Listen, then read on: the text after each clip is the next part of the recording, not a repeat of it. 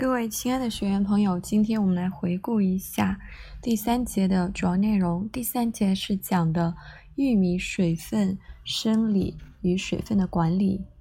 那它主要有四个环节：第一个是玉米的需水量，第二个是玉米的需水规律，第三个呢是玉米的灌溉指标，第四个是玉米的灌溉技术。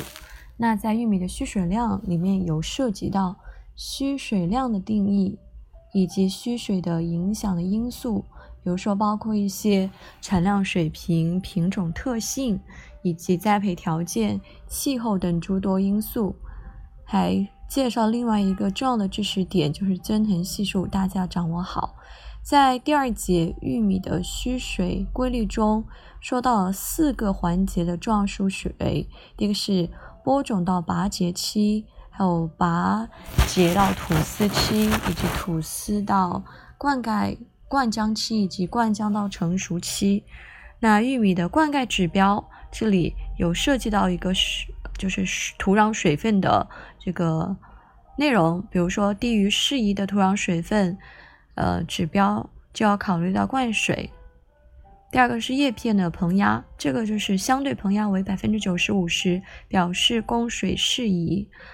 低于百分之八十五时表示轻度缺水，为百分之七十五时表示严重缺水。同时，在介绍第三个概念植株形态，根据尾叶叶片恢复的程度，确定缺水的指数。那第三个就是说了叶片的水势，若叶片水势降至负零点七到负零点八 MP 时呢，就可以考虑一下。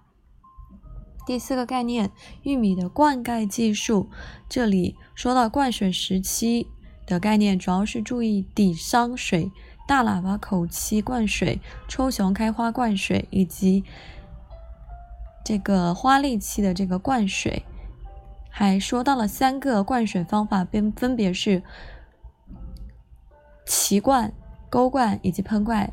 好的，亲爱的朋友们，这就是我们。第三节玉米水分生理与水分管理还有哪些不懂的呃一些环节，请大家现在提问，谢谢。